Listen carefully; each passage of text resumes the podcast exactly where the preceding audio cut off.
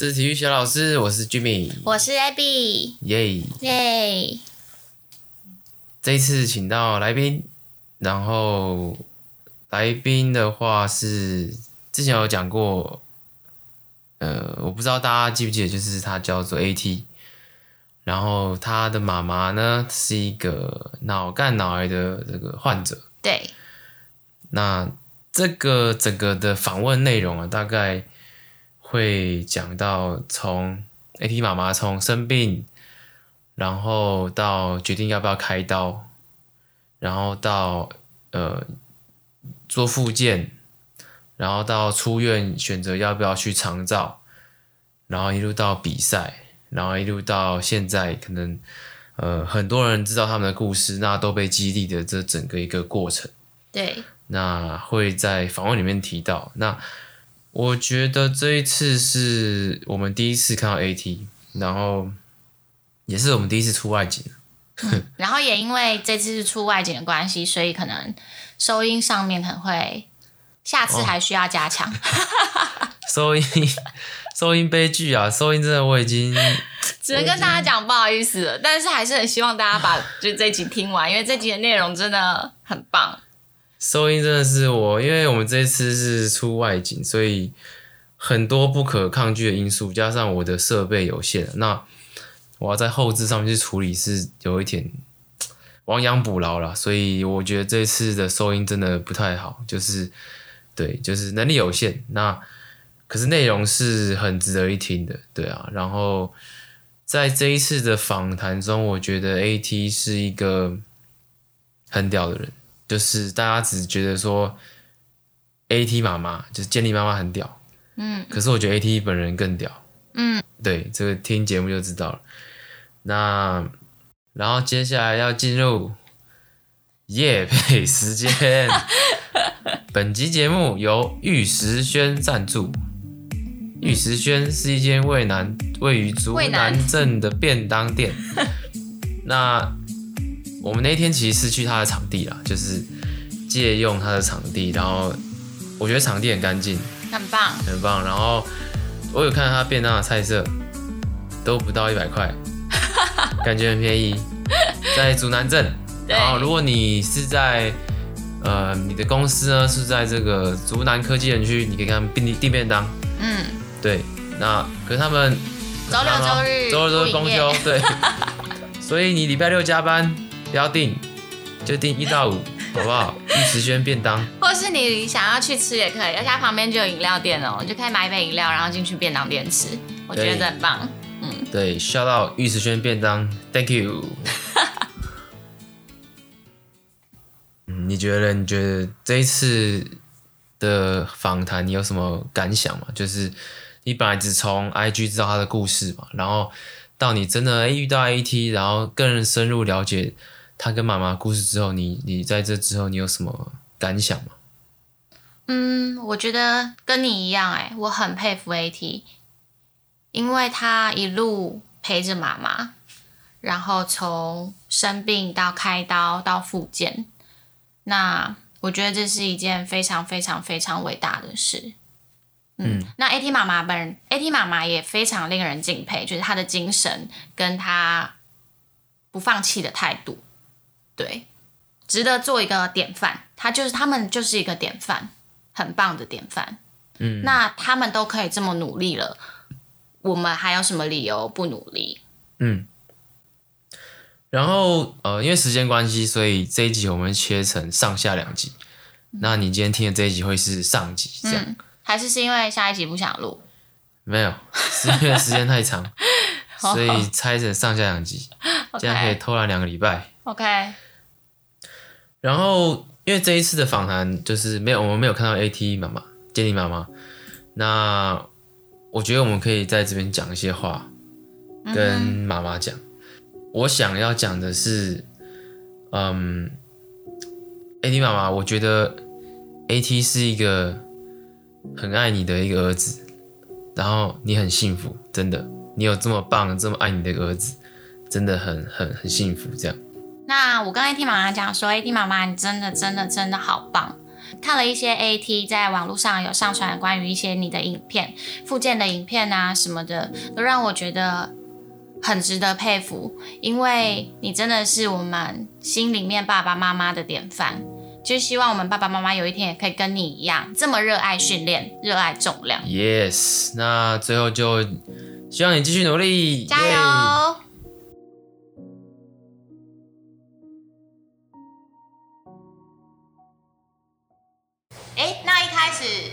一样是 Hello，我是 Jimmy，我是 AT。嗯，要吗？啊，嗯，一样的开头啊。然后你就说我们今天啊就是有一个。我觉得这个可以，就是我们回去再录的放在前面。哦，所以你说我们直接从这边开始。对啊，因为其实我已经开始很久。对啊，对啊，对啊，对啊。那我就我想想看，呃，听众可能不知道，其实听众可能不知道 AT 是谁啦。那我其实，在上一集，应该说上一集的节目嘛，对，其实偷偷埋了一个伏笔，对，就是。呃，我我有稍微讲一下，因为那时候是什么状况呢？就是说，呃，我有在尝试说服我妈，嗯，在训练，因为她其实平常就是在做一些在这些瑜伽啊什么。嗯、那我之前有跟他灌输过训练啊，你要达到一定的刺激的强度，你才可以拿到向上适应的成果。那如果光做瑜伽伸展可能是不够，他可能得不到这个好处。嗯，那其实这个我也是讲了很多遍。那第一次讲的时候一点成效了，我带他去健身房，嗯，嘻嘻哈哈拉了几下这样，不过后面就也都没有了，就他不会有自己去健身房的习惯。是，那最近因为看到 AT 跟 AT 的故事，对，那我觉得哇，这是一个很好的教材。我就有一天吃蚵仔煎的时候，我跟他讲了一下，哎，你看一下这个影片，说哦哦很很厉害，很厉害，很感动，嗯嗯，然后就继续吃啊。通常都这样，然后然后就没有然后了。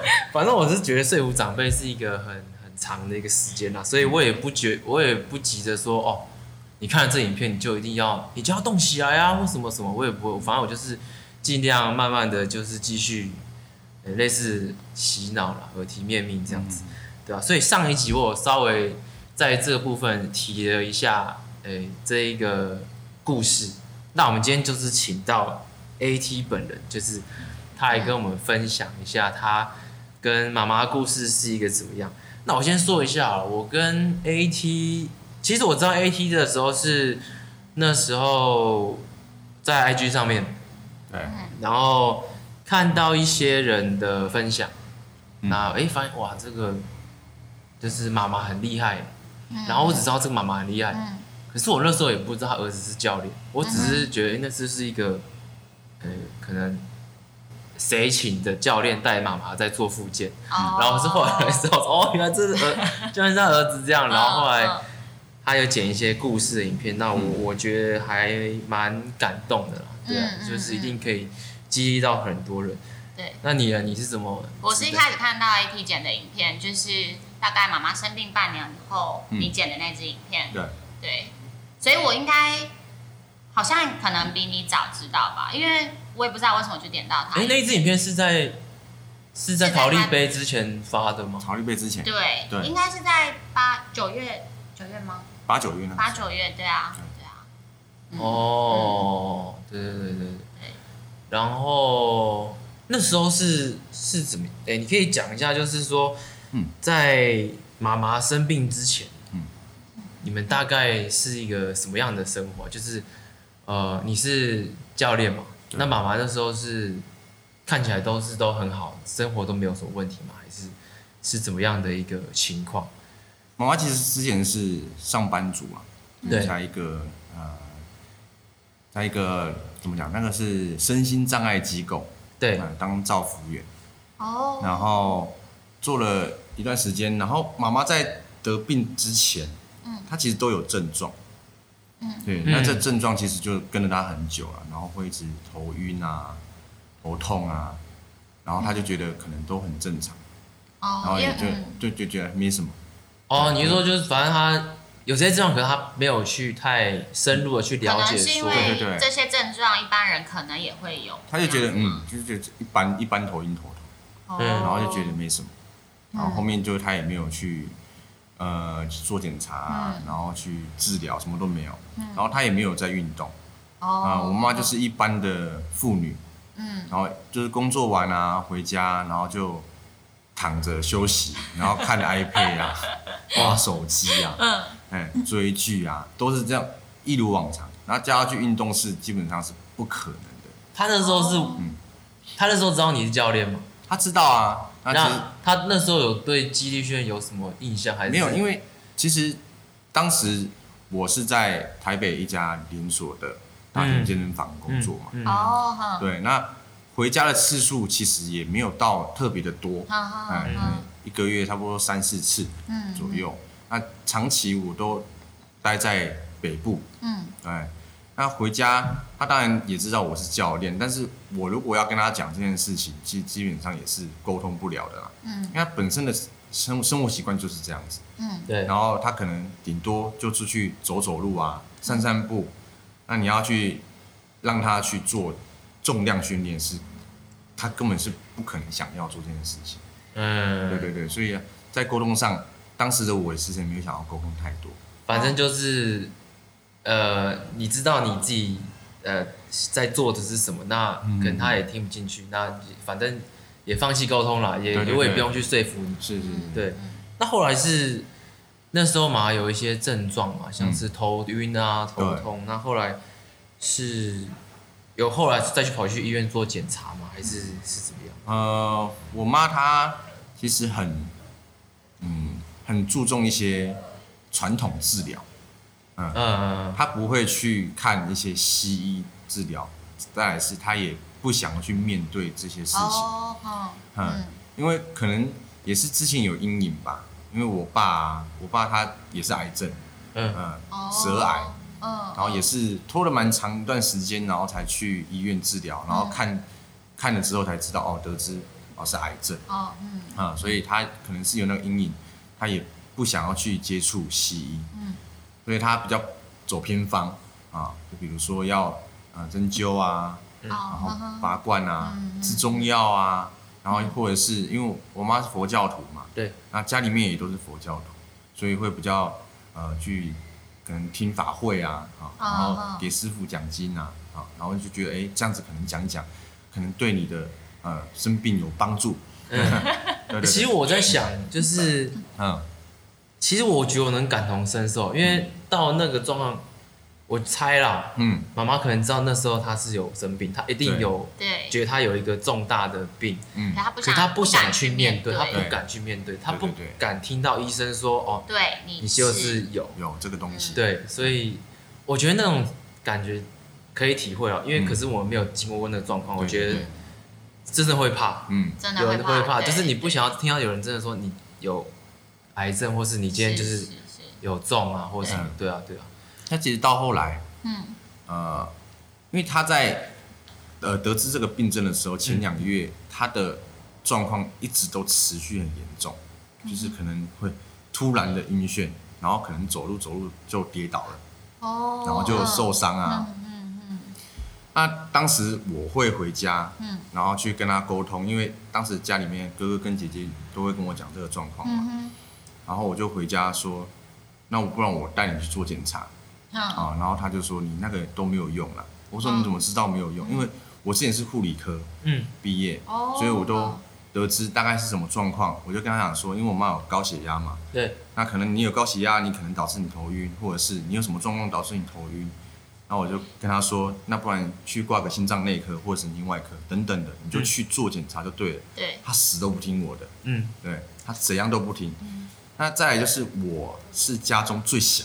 嗯，啊，就你讲话的前面有哥哥跟姐姐，对，哥哥几岁啊？大你几岁？哥哥大我四岁，姐姐大我六岁。嗯嗯嗯。哦，所以我在家中讲话那个力道就根本就就 根本就没有用。不过你最小的应该是小时候搞不好是最受人家疼爱的。对对对对对。对，所以搞不好会最有用的，不是 反而是没用。挺软的这样。因为再来我又很少回家，我又比较少回家，所以然后。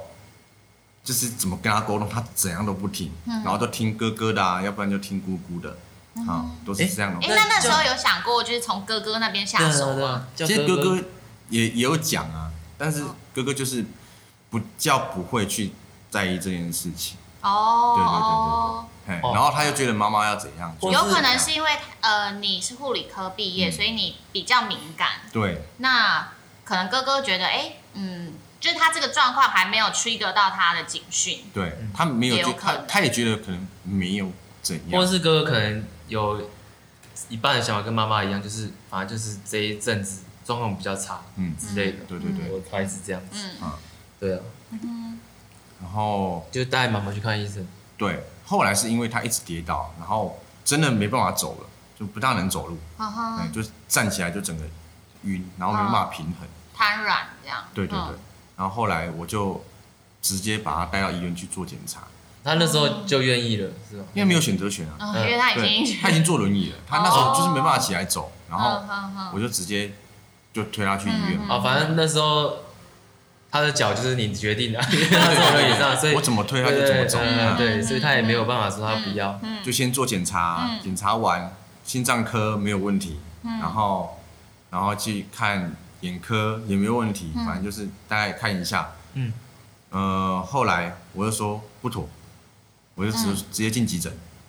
哦，你说后来又发生一样的状况？没有，是当时看完之后，我觉得我还是觉得不妥。嗯，就是呃，应该是说悬着那颗心还是悬着，因为你还是找不到那个到底是为什么，嗯，所以还是会怕。哎，那时候其他挂你像你挂心脏科什么科，他们有给你建议说，哎，那是不是去哪一科看看，是不是那？他们都呃，医生在看诊的时候，他们也不会说到呃，因为很多病人要看嘛，所以他可能就听到头晕、头痛，他觉得可能就是一般症状，然后。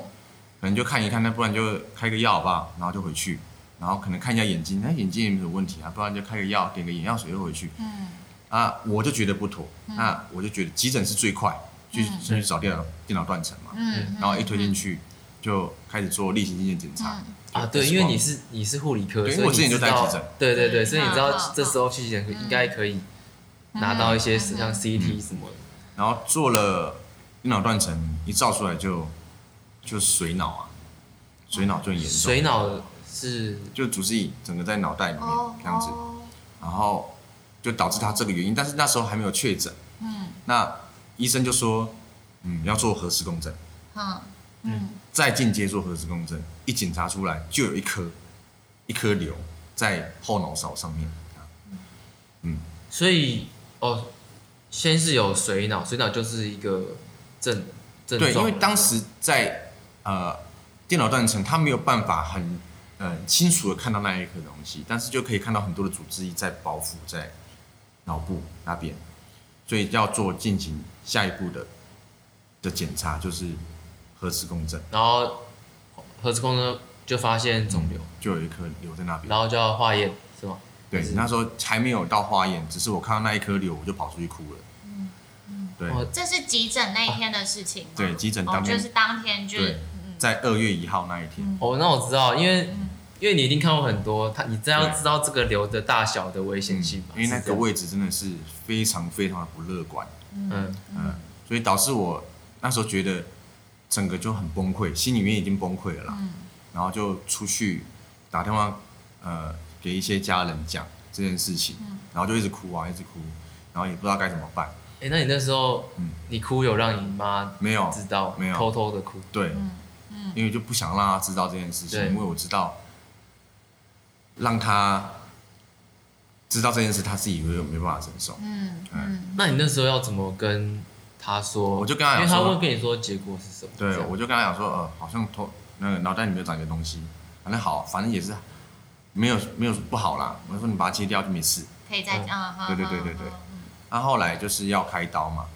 那我也不想在那个那间医院开，当然不是，我不是不信的那一间医院，只是就是想要再选择比较大间的，嗯嗯然后就转诊，转诊到中国医药去那边开刀，嗯，是新新竹的，没有在台中，台中台中中国医药，对对对，然后就到那边去住院，然后先也是一样再做一次例行性的检查，那确诊之后就是呃脑干脑癌。脑干这个位置真的，因为它刚好那一颗瘤是五公分乘以五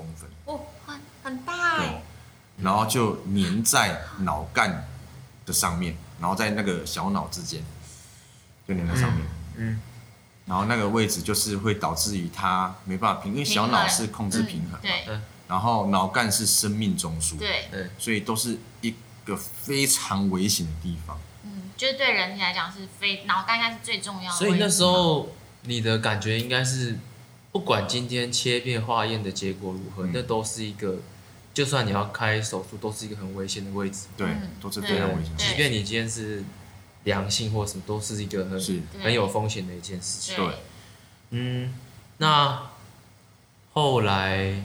后来的情况就是你们做在中国医药做了那个新的检查，然后开刀，对，决定要开刀。嗯，其实那时候两个选择啦，在跟医生讨论这件事情，就是心里面都很多的挣扎点，因为不知道开下去会怎样。嗯，啊，然后也跟我哥讨论说，嗯，要不然就不要开，嗯，因为。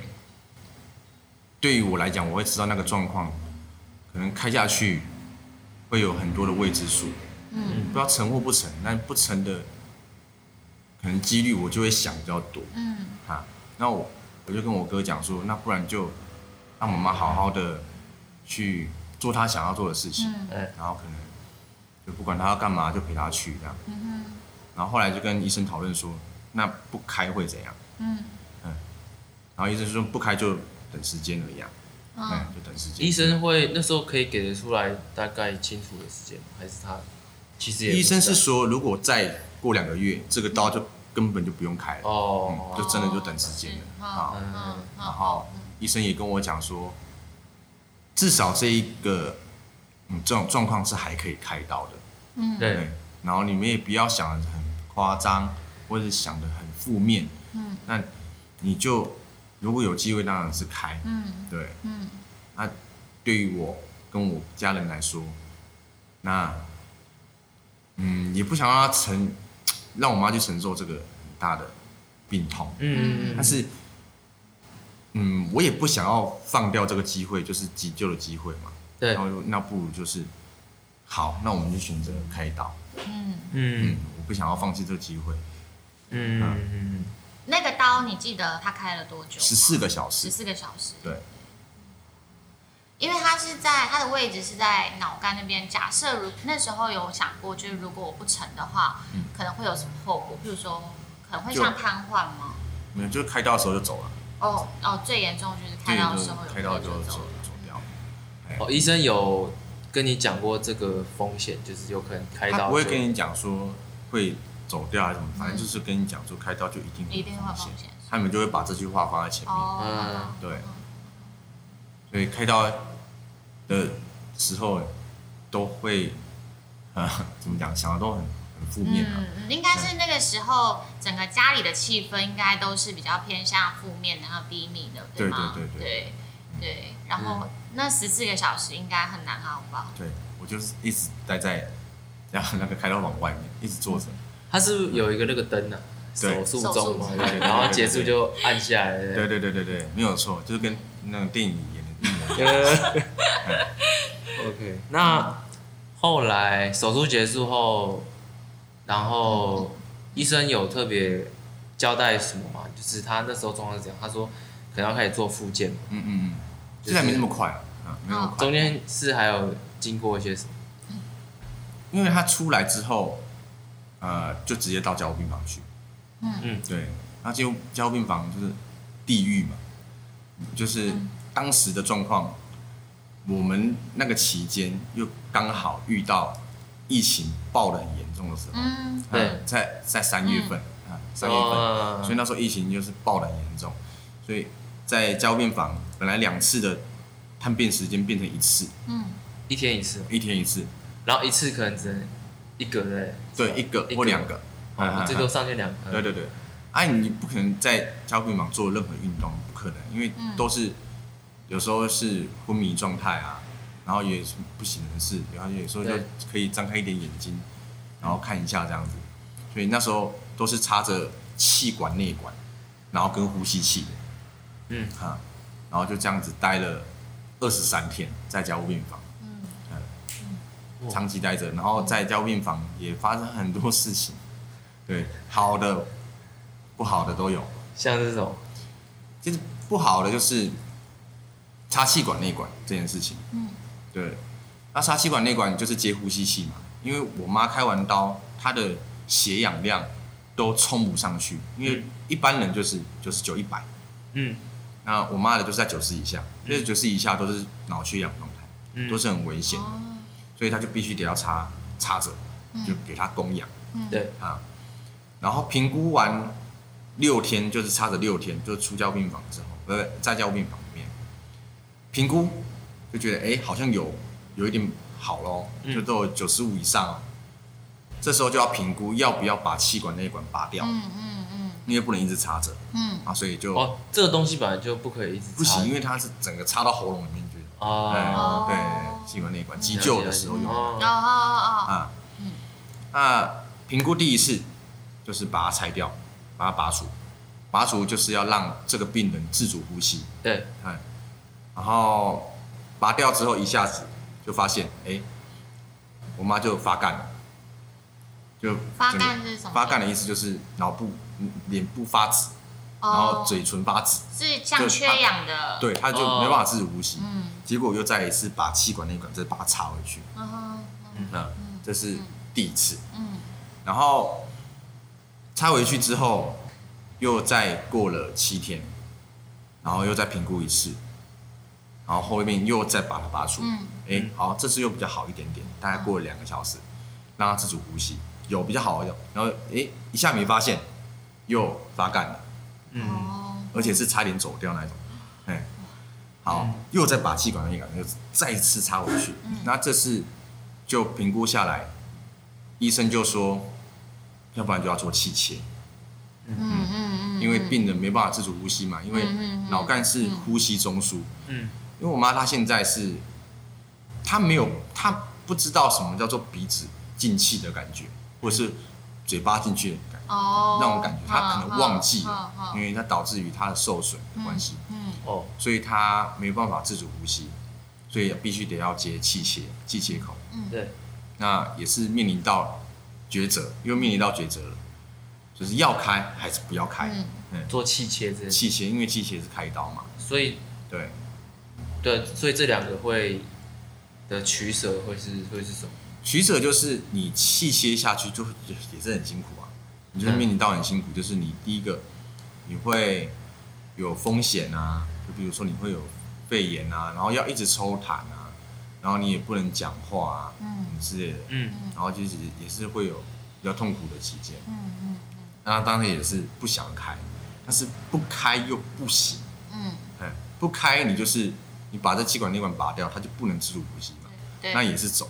对，嗯，所以还是选择要开。嗯嗯。哎、嗯，那时候那时候的状态是可以跟妈妈讲这些状况，然后看他的意见的，完全昏迷状态，他完全没有意识，因为他在加护病房，对，就一直昏迷。对。那在前面的时候做第一次切除的时候，那时候有问妈妈她的，我觉得在开刀前有没有跟妈妈讨论过？没有跟她讲事实。哦，嗯、所以她其实到开刀前，他一直都不知道她有这么严重。对，但是她有，她有知道是脑瘤，他就是还是照着你当初跟他讲，就是长一个东西切掉就好了，这样子的感觉。哦，好好。嗯，但是他可能有感受到，呃，那个气氛是家里的气氛，或者是大家跟他讲的感觉，这样。嗯，因为在开刀的前一个晚上，我是把很多亲戚朋友的，包含。我舅舅啊，然后可能包括旁边的亲戚，我都有乱过一遍，哦、电话乱过一遍，然后就说你们呃有时间就下来，嗯啊就下来看一下，嗯嗯、然后也是讲的很难过，也是一直哭，嗯，然后那天晚上就是什么都聊，好的也聊，不好的也聊，以前的事情拿出来聊，嗯，然后就讲尽量让他开心的事情，嗯嗯，对啊。那后来妈妈就是从加护病房，哎，所以她后来做完气切之后，嗯、呃，就是就算是可以出加护病房了吗？还是气切完过一阵？气切完差不多过个四天，嗯。然后就出来了，嗯嗯，哦，就出交病房，嗯就出加护病房到一般病房去，对，这样算快吗？这个时间还是一般般？一般般，嗯。对啊，不过我印象有看到影片，就是因为妈妈后来转到一般病房的时候，可能也因为开刀，然后又在加护病房躺了快一个月，嗯。所以就是身上其实是已经没什么，呃，很很难，哎，没有办法下床走路，对不对？对。然后肌力就就呃流失了，嗯。就没什么力气。对，嗯。对，所以那时候你在开刀完，因为你那时候应该知道说开刀完可能就要做复健，是吗？还是我那时候还没想那么多，嗯。哎，哦，只就是先撑过这关，对，对，完全没有想那么远，嗯因为都是想一些不好的，哦，脑袋里面都会想一些不好的，嗯，呃因为你要想好的也很难，就是不知道为什么想一想就会想到不好的，可能想好了，你又怕到时候可能对，跟你落期望落差有差距，类似，对对对对，嗯嗯嗯嗯。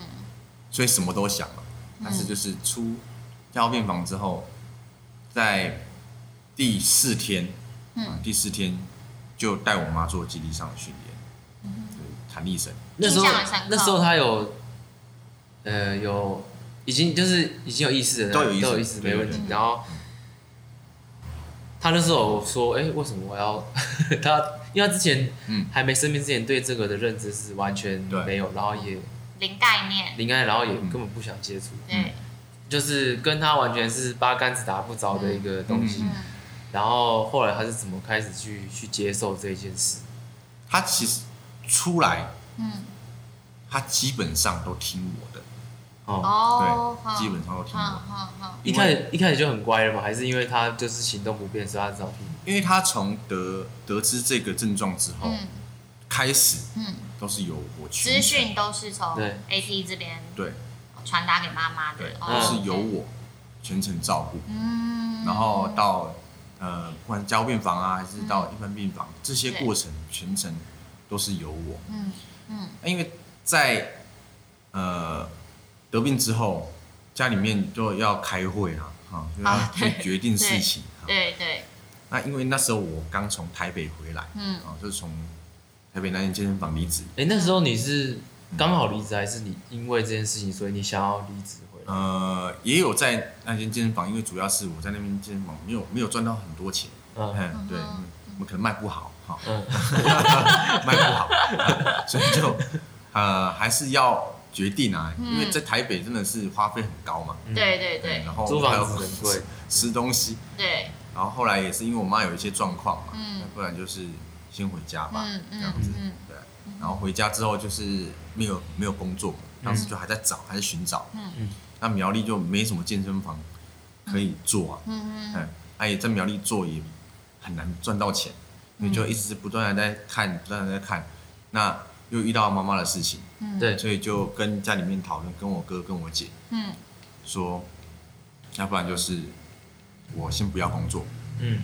啊那我全程照顾，哦，那你们就先去工作，嗯我哥是主要主要经济来源嘛，对然后再我姐也是一般上班族，嗯那你们两个收入都固定稳定，那我就在医院就好，我就先在医院，因为我也知道，嗯，要怎么照顾这件事情。哦哦嗯嗯嗯嗯那你就每个月给我一点钱就好，嗯我可以吃可以嗯，喝哦，就好。嗯好，对，所以这样讨论下来，全程都是我来一手办理我妈的所有事情。嗯哼，对所以我妈在那段期间对我的就是怎么讲那种呃信任吗？信任吗？还是什么？这这是完全依靠啊？对，哦，依靠就对对对，就百分百依靠，因为对对对对，可以一睁开，儿子在旁边啊，每对。天都是儿子在旁边，对对对嗯，对啊对啊对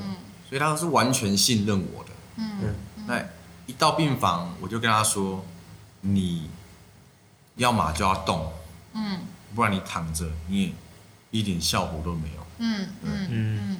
然后我说你要怎么动，我会帮你，嗯。嗯。那你就照我的意思走就好。嗯。嘿，嗯。那其实医院当时候都有一些配套的一些方法嘛，就是固定的行程，嗯。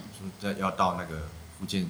福建科去啊，对对对，然后要去做他们一些治疗，对。对，啊，然后就互相配合这样子。哦，所以你那时候复健科的功课也有做，嗯然后你可能自己有安排一些对，你妈的东西，对他都有去玩但。是复健科的工作的那个我都不想去，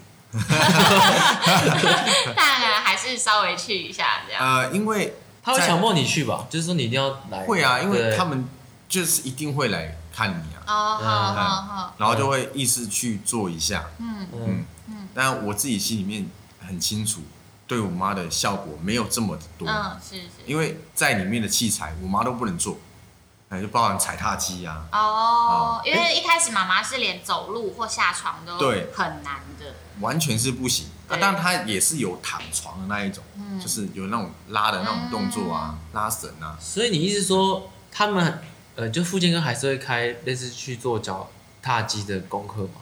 对，他如果今天都。做不了，他还是会让他会安排，比如说有坐着的那种拉绳的那种踩踏的，哦，对对对对对，还有一般的那种站着的站立式踩踏的，然后还有站立板啊，就是撑着桌子，然后让这个病人站起来，嗯哦，好好好，就是大概类似这种器材，但是我妈都不能做，嗯嘿，嗯。然后那时候我妈的低血压就很严重，嗯嗯。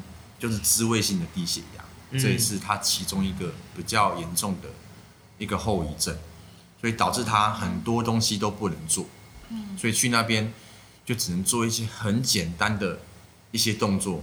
那边有分成是物理治疗跟智能职能治疗嘛？对，那物理治疗的东西，它就只能做倾斜板，嗯。就是做那个就是仰躺测试，嗯。哎，然后职能治疗的话，就就是比如说叫去叠杯子啊，好叠杯子、哦抛圈圈、丢沙包啊，嗯啊，就是一些比较让他恢复生活机能的动作。嗯。啊。那对他来讲又太简单啊嗯，所以我就觉得你要现在要做的事情就是肌力训练，嗯。要赶快让你的肌肉量回来，还有肌力回来，是。只是需要时间。嗯嗯。嗯，就要要还是要跟他沟通这件事情，嗯，因为毕竟做肌力训练就是会累的一件事。嗯，对，哎呀，那去复健中心比较不会累嘛。而且你推他去啊，我我那时候看影片，他一开始 AT 是就是利用病床，啊旁边不是有两个那个对对杠对杠嘛，然后放弹力带，然后嗯可能做一些就是推啊或对对者是拉的动作。哎，那那些 idea 你怎么来的？那些 idea 都是我自己在自己乱弄，然后有时候护理人员进来就是说你你你小心都不要把它弄坏掉，因为我还是要想办法啊。嗯我没有其他东西可在以弄啊有限的环境里，对，我就只能尽量的去让他做到这件事情嘛。对，那我就能怎么弄我就怎么弄啊。嗯那你只能在床上，我也不能大家下床，什么都不行，然后就只能用可能床尾那一个板子啊，然后勾着弹力带让他用划床嘛，嗯。对不对？不然就是你你固定的，然后叫他拉。对，然后我我固定我又很累啊，对啊，所以我只能找支撑啊，对。对对真的真的很强哎，我觉得很有创意，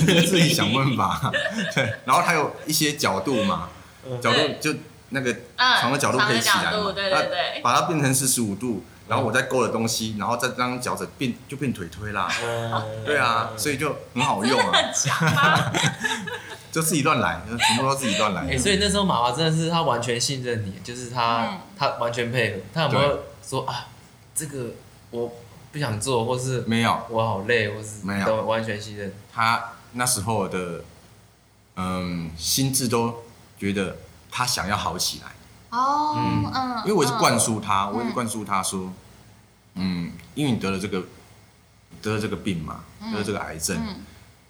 然后他很幸运，他其实对这个案例来讲，他已经很幸运，嗯。开完刀，他竟然没有伤到手脚，所以他知道他很幸运。对，嗯。然后他也没有伤到眼睛啊，什么伤到一些部位，他手脚都还很有力，嗯。哎，然后就是你要把握这个机会，嗯。所以他已经给你这个机会了，所以你一定要好好的努力的把它练回来，嗯嗯。对。虽然那时候没有在一开始的时候说，哎、我们再去试一下他之前的那些方法，没有。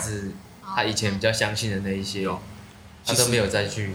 呃，包含亲戚朋友也会来嘛，嗯。对，就是我姑姑，我姑姑跟我妈妈很好，嗯，就是佛教的，对，好，然后但我妈还是有持续念佛，嗯。啊，但是我姑姑，呃，他的宗教的信念很深，啊，然后会跟我妈讲一些呃佛法啊，或者是一些偏方的事情啊，啊，比如说出院之后，哎、呃，不是就在住院期间，我姑姑也是很信任那种中药的治疗，嗯。嗯，然后她觉得中药很有效，所以他就是要让我妈喝中药，嗯，然后就是要或者要请师傅来啊。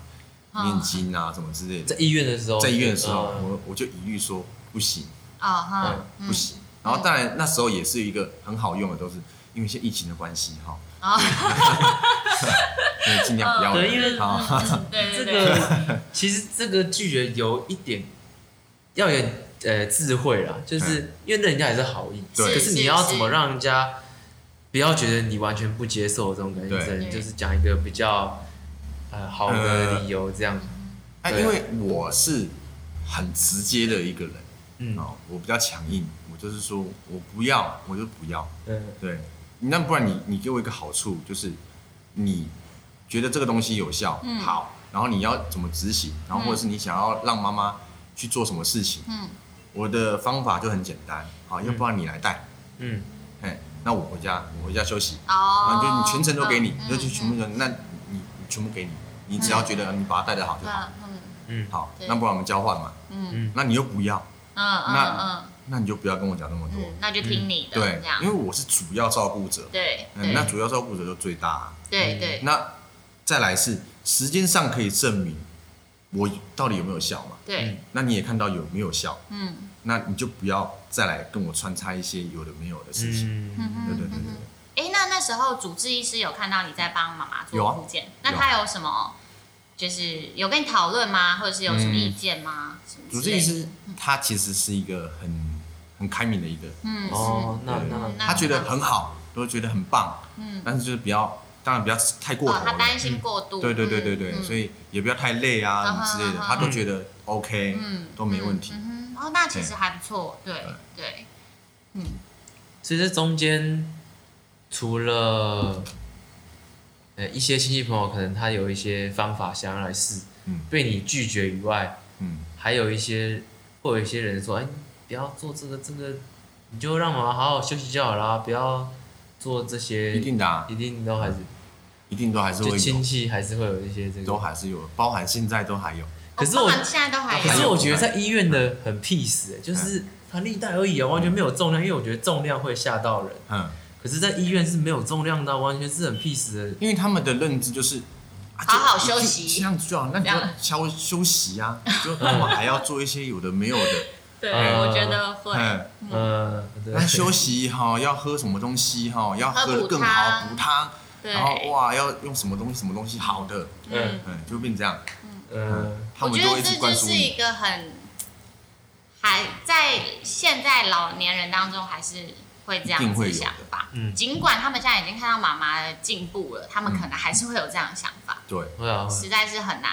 对啊，还需要一些时间。不过我很好奇，我问一个问题，就是，呃，那时候拒绝了很多，就是人家的方法，像是啊，不要说偏方，就是人家的方法。嗯嗯嗯，那像我觉得，像如果有人要补汤什么的话，嗯那些也完全禁止。那时候你的概念是什么？因为他不会补汤，我觉得就是反正就吃嘛，那可能对。就不会说是太很偏的偏方的感觉。你说补汤也是有啊，你像呃像亲戚朋友有一些会煮鸡汤嘛，对那那时候你你通通都都我是挡掉。尽量我还是跟他们讲说，你要我灌，我还是可以灌，啊，但是就是要少量，嗯嗯。然后因为我会去很 care 那些油脂啊，嗯。然后会一些杂质啊，哦，那些进去我都觉得，呃，会影响到我，就可能下一餐，因为那油会粘到鼻胃管的管壁，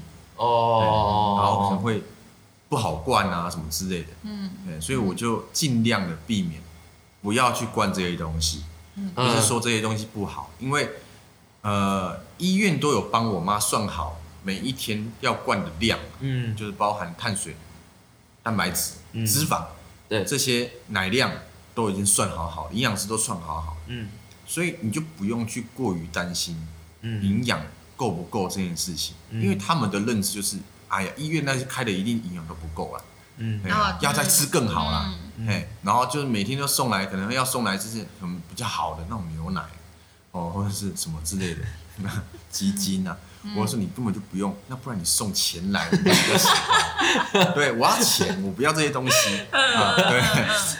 对。呃，对了对了，我觉得呃，就就就观念不一样，他们也就是想要在这时候就付出他们的关系了，可是有时候对对对，可能我们观念就是比较不一样，所以呃，这也是智慧啦，就是嗯你要怎么去 handle 这一切，对。对啊对啊，然后后来是就 AT 陪呃陪着妈妈大概复健了半年左右嘛。对对对然后半年之后是妈妈就可以开始嗯肌力比较回来，然后可以自己走路下床嘛。还不能自己走路。嗯哼，对哦，哎，但我看影片就是你们有一起拥抱那个时候是，对对对，那时候他可以下床了。在下床可以扶着他走，但是他不能自己自己行走。哦，嗯嗯。嗯，所以这个过程其实是应该是蛮煎熬，所以因为你们已经在医院大概待了半年，对，对，很久哎、非常久。非常久。我是觉得那段时间真的是，医院的时间，而且你是主要照顾者，只有一个哎、哎，你晚上会回家，不会啊。在医院，晚上也在医院，都在医院全程。哇，那你睡的是那个医对院那个就椅子哎你是睡么 椅子哦，是在病房里面还是外，every 面？Every day 就是在那边。病房里面还是外面？病房里面呢，就是在妈妈的床的旁边呢、陪病床。就是它可以当椅子。我也有睡过，因为他之前也不小心，他那个你你什么？那时候那个何文基荣姐何文在基荣姐，哎，可是他大概在时候医院住了一个礼拜。嗯。我那时候在国泰，嗯，他那个他们有衣橱，对，衣橱里面有个躺椅可以拿出来，嗯。你那边就没有。就是就是那个就是那个就是它可以坐，然后你可以把它拉，对对对，可以拉成收纳的可以拉成那个床就是睡那个。哎、我睡一个礼拜我就受不了了、哎哇，你睡半年睡年，半年，哎，那个起来不会腰酸背痛吗？就是要垫一个垫子啊。呃，对对，就是因为我知道要睡很久嘛，所以是家里有什么垫子我都把它带过去。哇，那那真的很很辛苦，那个真的很难睡。可是你有睡过吗？我我光睡病床就受不了。对，这个有机会再讲。对啊，所以在那期间，我会觉得很痛苦。我有时候回想回去，我都不知道我是怎么熬过来的。对，就跟我妈一起，嗯，哎呀，真的欸，时间过得很慢，很慢，很慢，嗯而且住院真的很不好受。真的很不好受因。为在整个气医院的气氛其实也是比较负面一点。的。对，然后再来是我们那时候住健保房，对，哦，三个人一起，四个人，哇，四个人一起，有打呼很大声，对啊不对？然后什么都有了，反正什么都有，你什么声音都听得到。对对，是或者是抽痰啊、嗯咳嗽啊，然后那种。你每天都睡不好啊，对。真的是然不好。就是每天都会想很多事情，很多负面的事情，就是想到底什么时候可以出去，嗯。然后时间就一天一天这样过，然后你当时你不会认为我妈会很进步，嗯。因为你每天都这样看，哦，你每天都这样带，好像就是没怎么进步，然后就一直这样看，一直这样看着，然后就是要练习啊，一直不断练习，然后就带出去，又再回来，然后又睡床上，嗯。然后就是每天这样看着，你看我，我看你，你看我，我看你，就觉得到底什么时候这个日子才会才会结束所以是很难熬的过程。哎，那我问你，就是在这个过程啊，有没有一定很煎熬？那我觉得我我我在想，会不会有一个 moment，你是你很需要自己的时候，或是你需要释放压力，或是你可能真的嗯很崩溃的时候，嗯，有有这种时候，有这么一个 moment 吗？就是有啊干到底我很多现在很多。很多你会不会常常半夜想一想，然后就哭了，这样会啊？因为尤其在第呃前两个月的时候。嗯，前两个月的时候，那时候是很就是皮要绷很紧，因为刚出来的时候都还是要监测很多的血压啊、血氧啊，然后还要注意他的脑压，嗯，所以那睡觉就要突然起来，他只要有这样子动一下，动一下，我就要赶快起来，或者是随时要看他，就还有没有生命真相？嗯哦，会很紧张，嗯嗯，嗯哇，然后就会很崩溃，然后就这样子每天看着，然后又要给他打气，对。然，后加油，对。然后不要放弃，然后我自己就你自己没有办法，可是没有人给你加油，对，没有，全部人都在给我妈加油嘛，对，都在给我妈加油，但是基本上是我是没有得知到的，然后再来是家家里面的人或亲戚朋友也都是给我妈加油，嗯，他们不会讲说哦，杨琪你你也很辛苦，嗯。然后 或者是你也要加油，很少很少哦，都偏少了，嗯。对对对，所以我自己心里层面的压力要自己去，要自己去 宣泄，对，哦真的真的很不容易，嗯。半年真的很哎。你说你那时候妈妈可能一个洞你就要醒来，那时候半夜，所以你会有一只手放在床上，基本上是，然后我一开始的时候，我是先绑绳子，对，绑绳子，因为哦我就睡在他旁边嘛，对对对，对，或者是他有时候有人护栏，他可能够不到我，我就我就直接拉就对了，嗯拉。嗯嗯嗯。然后我就会醒，醒来就是要他要干嘛，我就帮他，嗯嗯，对啊，就会变成这样子。哎，那那时候你们都是怎么沟通啊？就是因为妈妈可能纸笔、纸笔。笔谈都是用笔谈，哦，所以他手啊这种写字都很 OK。对对对，都是很 OK 的。哦，那只有是出一般病房的时候，在加护病房写的跟天书是一样的，就是你要去猜，它跟写甲骨文没有什，么反正就是你看到你就说是不是这样？哎对，然后然后他就直接摇头，不是。他会他会摇到说，对对对对对，我到底有写的多难看这样子，哎就会变这样。对，他也很无奈，摇到很无奈，因为他没办法看啊，他只能就是大概抓感觉写。哦，你说他没办法眼睛看了他手写的地方，对。眼睛看上面，然他后可能也看不清楚。哦哦，对。因为那时候可能还是有一点点昏迷对，类似的状态，哦对对对，了解了解。嗯 嗯，现在你们还需要用纸笔，还是只一个眼神，还是就知道？有时候如果默契好的话，可以可以。嗯。对，他你们可以用一个表情啊，可能今天你妈妈可能让抖两下，这样就是啊不行。要干嘛干嘛，就是以后就是用看就知道这样。很简单的，比如说要喝牛奶啊，嗯。哦，然后口渴啊，嘴巴干啊，嗯。哦，或者要上厕所啊，他在就是一个手势，我就知道。哦，嗯嗯嗯嗯嗯。嗯，了解，对啊。那那时候是半年就妈妈就可以出院了吗？还是妈妈到什么时候才出院的？就是半年的期间，嗯，嗯，因为中间有一直有也有换医院住，哦。哦，为什么？因为在一家医院啊，一个病人不能住太久，会有健保的问题，哦，然后医生也会被追查。哎，那可是他换医院，他原本的那些病历资料是转移吗？呃，没有就是留档啊，然后就换另外一间，换另外一间的档案这样子，哦，另另外一间不用再重新做一些检查。不用，他可以拿原本的那个医院也可以就可以。也可以，但是会做例行性检查啦，因为当时也有从中国医药，然后回到苗栗的医院，嗯，然后回到苗栗的医院之后住一个月，又回到中国医药，对，然后中国医药又再回苗栗的医院，呃，哦然后最后一次再回到中国医药，然后中国医药住院，就变成这样，哎，然后总共的时间就是半年，嗯，所以是从呃一一月开始，二月二一号，二月一号，二月一，号。然后到大概到八九月，八月八月初左右，嗯，嗯，然后一出来就直接到健身房，哇，直接会员，没再给他客气，直接没有客气，对，哇，没有先来个问号脸说，没有。怎么是这里？没有没有没有，哎，那这半年妈妈有感受到她自己的进步吗？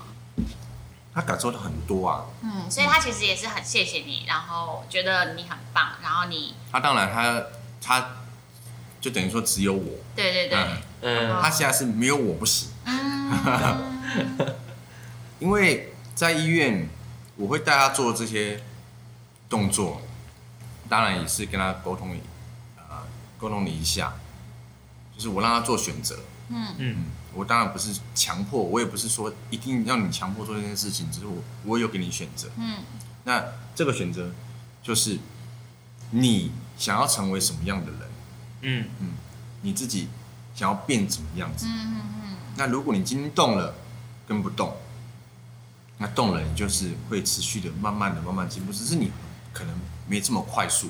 对啊，因为你的状况的关系。嗯，那如果你不动，那你的选择就很简单，你就变成长期卧床病人。嗯嗯，就变成是，你可以想象到啊，如果他今天如果不动，就是你像现在，他就算不动，他现在应该也是躺在病床上面，或者躺在床上面，然后挛缩啊，哦，然后就要翻身拍背啊，就是失能，对，失能啊，然后要包尿布啊，然后要抽痰啊，要灌牛奶，就跟一般的肠照的病人是一模一样的。嗯，那我就说你要成为怎样？你要怎样还是这样？嗯，对，嗯，那你要这样，那你就要练，只是这过程很辛苦。我直接就跟你讲，很辛苦。嗯嗯，你我都一样，对，但是我陪你，我就跟他说，那我陪你，嗯嗯，对。哎，那妈妈她也有就是突然就情绪来的时候，就是我不要练，对，或或是比较负面的情绪一个是得我比较嗯为什么我会这样，嗯，再来就是我我不想要练，嗯。就有这种没有，负面都没有，哦，他从头到尾都没有有这种想法，生病的负面情绪也都没有。没有。他其实负面情绪都，因为过程有发生一些事情，嗯。啊，比如说，嗯，在住院期间，我自己的舅舅，小舅舅，就是我妈妈的弟弟，最小的弟弟，嗯大肠癌末期嗯。啊，嗯。然后还有一些亲人的去世啊，那最主要都在这这中间发生了。啊啊，最嗯最让他难过的是他的小弟弟，对，嗯，大肠癌啊，嗯啊，嗯，然后他比我妈还早走，哎哦，对对对，这是他最难过的事情啊。嗯嗯啊，哎，那你妈也去看不了他哎，对不对？有一次是刚好，呃，在从台中要转到苗栗的那个期间，嗯，因为那刚好那是我在的嘛，嗯我自己载我妈妈，嗯哦，开开自己的车在。对对对，啊就不是坐救护车，嗯。啊，转院就不是坐救护车，嗯。所以那时候就跟我哥讨论要回外婆家，嗯。好，所以就跟医院讲说，那我我们大概预计的时间是什么时候？嗯。那我们就抓一点时间回外婆家，嗯。然后去看那个小舅舅。那小舅舅其实状况就已经很差了，嗯，都躺在自己的房间里面不想动，因为很瘦啊，全部都状况都没有到很好。嗯然后就一到到现场，那是大概应该隔了已经五个月没有见到面。通常对我妈来说，之前的生活是基本上每天都去外婆家。哦，对因为很近啊嗯超近那很久没有见面了，就会很想念，嗯。包含我外公外婆也是一样。嗯。所以一到现场的时候，我就跟我小舅讲说，妈妈回来了，嗯，然后我舅舅是他是一个很冷的一个人，他没有，他不会有什么情绪上的表现。嗯。他今天那时候一走出来，他就跟跟我妈说，姐姐我很很想你，嗯，哦，对啊，然后嗯。嗯嗯其实那个那个状况，其实我是蛮崩溃的，因为那个是姐弟见面，然后再加上他们两个都有病，他们两个都有病痛，所以就看了就很难过啦。那也是他们最后一次见面，然后下一次见面就是在丧礼，就是在上礼见面。对啊，嗯。那就是过程当中就是让他很难过的事情，大概就这些，不然其实他他都没有什么，呃，可能他不要练啊，或者是什么负面的情绪比较少。不好意思哦，我都要哭了。我刚我刚刚有一直这样啊。对啊。所以刚刚是到舅舅。对，